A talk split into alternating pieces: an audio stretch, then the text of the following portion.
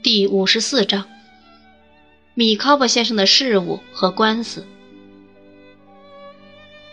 这不是我讲述我在悲痛压迫下的心境的时候，我竟感到我的前途已经到了头，我一生的经历和活动都从此完结了，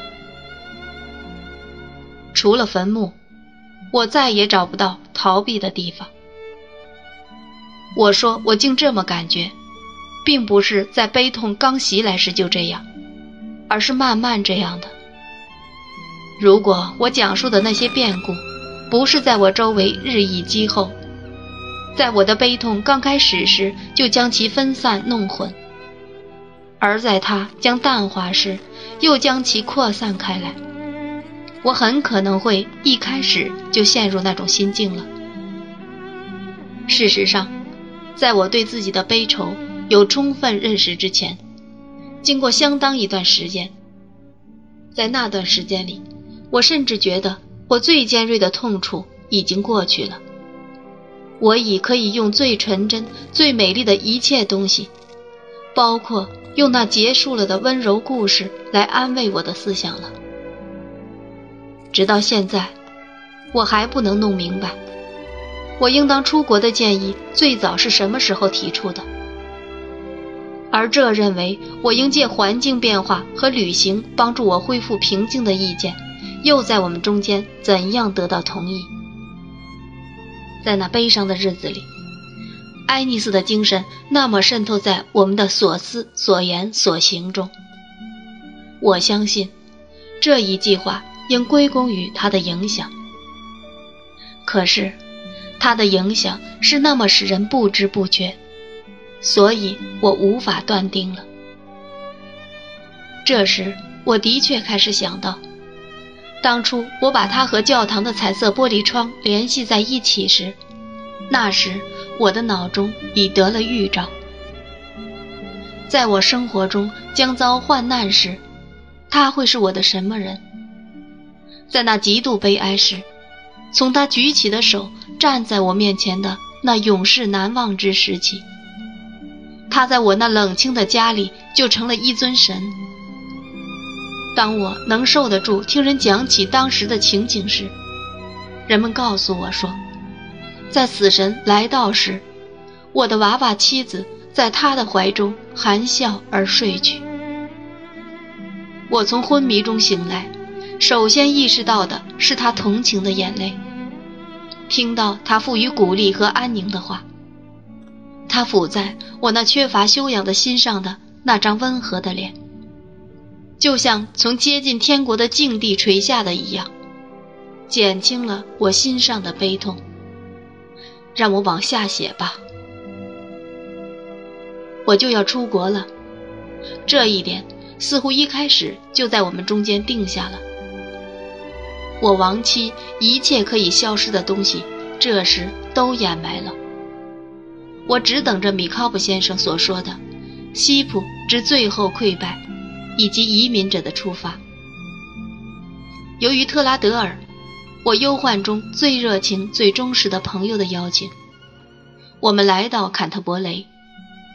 我说的是姨奶奶艾尼斯和我。我们依约直接去了米考布先生家。自从我们那火山爆发式的聚会以来，我的朋友就在那里和威克菲尔德先生家中辛苦工作。当我穿着丧服走进屋时，可怜的米考普太太见了大为动情。在米考普太太心中，有大量好意，这许多年来都未磨蚀去。嘿。米考布先生和太太，我们落座后，我姨奶奶说道：“请问，你们考虑过我那关于移民海外的建议了吗？”我亲爱的小姐，米考布先生答道：“米考布太太，你卑贱的仆从，还可以说加上我们的子女们，共同的又分别的表达了的结论。”我最好用一个著名诗人的话来说明，那就是“我舟已泊岸”。我船只出海。那就好了，我姨奶奶说道。我预计你们这合理决定会有各种好结果呢。小姐，承你好意了。他接着说道。于是他掏出一个记事本看看。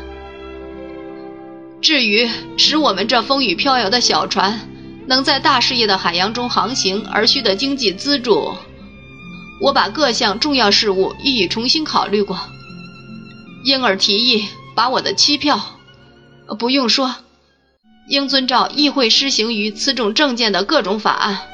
写在带印花的票据上，定为十八个月、二十四个月、三十个月。我先前曾提议是十二个月、十八个月、二十四个月。可是，我担心这样的话，恐怕与我不能有充分时间，以待适当的机遇出现。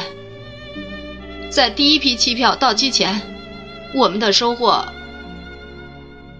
米考布先生说着。朝房间四周打量了一下，仿佛那是成片的成熟庄稼。也许不太好，我们也许没收成。我相信，劳动力在我们殖民地的那一部分，在我们注定要在那肥土沃园上苦干的地方，会是很难得的。随你看着办吧，先生。我姨奶奶说道。小姐，他回答道：“米考布太太和我都对我们的朋友和恩人的特别亲切好意十分感激。我的愿望是照章办事，完全循规蹈矩。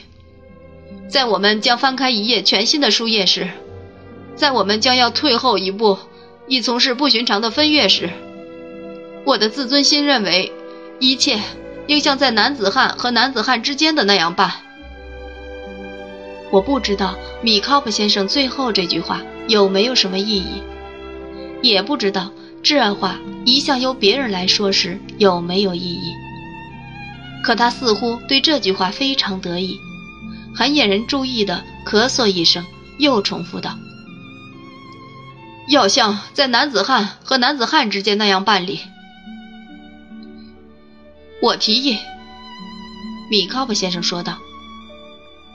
用期票，这是商界的一种利器。我相信它由犹太人创造。我觉得犹太人把这些东西用得太烂，因为用期票可以贴现。可是，如果愿意用债务或任何其他的证券，我一定像在男子汉和男子汉之间那样，签立任何那一类的证券。我姨奶奶说：“既然双方都好说。”她认为在这个问题上不会有什么困难。米考布先生和他的意见一致。在为应付未来的命运方面，小姐，米考布先生多少有点自得地说道：“我们所做的准备，可以向你报告一下。我的大女儿每天早上五点钟去附近的地方学习挤奶的过程，如果可以称作过程的话。”我那些较小的子女们，则按指令去观察本镇贫民所所饲养的猪和家禽的习性，尽可能在被许可的范围内做密切观察。为了做这作业，有两次他们差点被牲畜踩死，故被送回家。在过去的一个星期里，我自己注意研习面包之烤之技艺，我的儿子威尔金则拿一手杖，当粗暴的牧人允许他在那方面效力时。他便去赶牲畜。由于我们的天性，说来很抱歉，他不是经常得到他们的允许，反总被骂着，被赶走。一切都很不错，姨奶奶鼓励地说道。我相信米考布太太也很忙吧，我亲爱的小姐。米考布太太一副一本正经的样子说道：“我不妨承认，虽然很知道我们在外乡将要重视农耕和畜牧这两种工作，却不曾积极从事与这两项工作直接有关的事。当我可以放下我的家务时，我就抓住时间和我的娘家人做相当详细的通信，因为我觉得，我亲爱的科波菲尔先生，米考布太太说道，不论他开始是对什么人说话，最后总归把我当做听话人。我相信他这样已是出于习惯了。时候已到了，过去的应当置之一边不论。我娘家人应该和米考布先生握手，米考布先生也应该和我娘家人握手。狮子应当和羊同卧，我娘家人也应该和米考布先生和好。我说，我也这么认为。这，至少，我亲爱的科波菲尔先生，米考普太太继续说道：“是我对这问题的见解。当我和我爸爸妈妈住在家里时，当我们那个小圈子里讨论任何问题时，我爸爸总是要问：我的艾玛对这问题是怎样看的呢？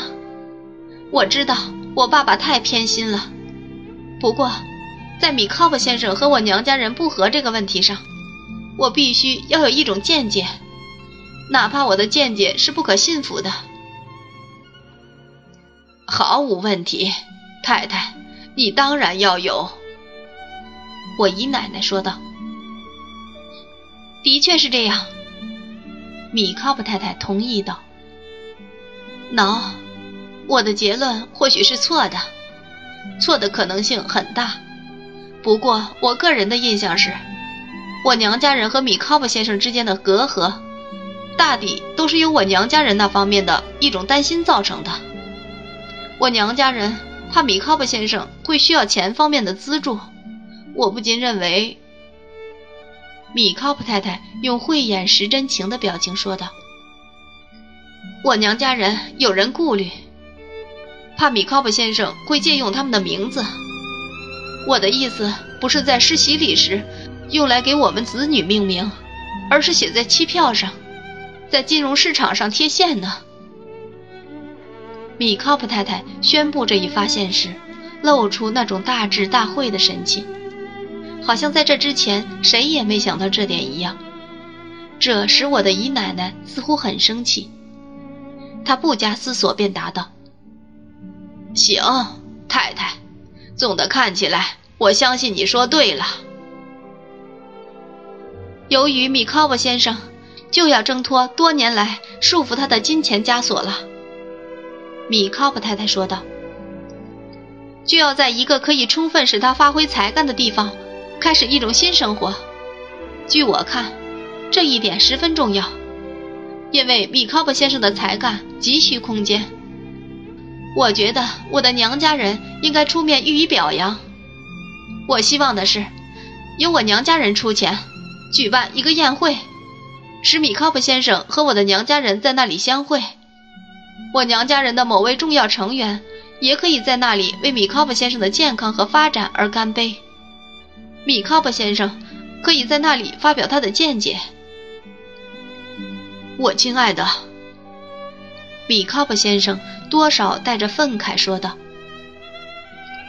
我最好马上就明明白白讲出来。如果我要对那些人发表见解，我的见解会被视为有冒犯倾向，因为我的印象是，你娘家人，总而言之，是一群粗俗的市侩；分而言之，是一个个彻头彻尾的恶棍。”米考布。米考布太太摇着头说道：“不，你从来就不了解他们，他们也一向不了解你。”米考布先生咳嗽了：“他们从不了解你，米考布。”他的太太说道：“也许他们没有这样的水平。果然如此，那是他们的不幸。我可以为他们的不幸向他们表示怜悯。”如果我的话万一有过头之处，我亲爱的艾玛，米考布先生平静了些后说道：“我十分抱歉，我所要说的不过是，没有你娘家人给我面子。简而言之，临别时讽刺的耸耸他们那肩头，我也可以出国。总的看来，我宁愿借原有的推动力出国，而不愿有那么一些人给我加速。同时，我亲爱的，如果他们屑于回答你的信，根据我二人共同经验来判断，这也是很可疑的。向你愿望泼冷水的，也绝不是我。既是这样平和地解决了这问题，米卡布先生向米卡布太太伸出胳膊来，朝特拉德尔身前桌上那堆账本和文件看了看，一面说他不想打扰我们，一面彬彬有礼地走了。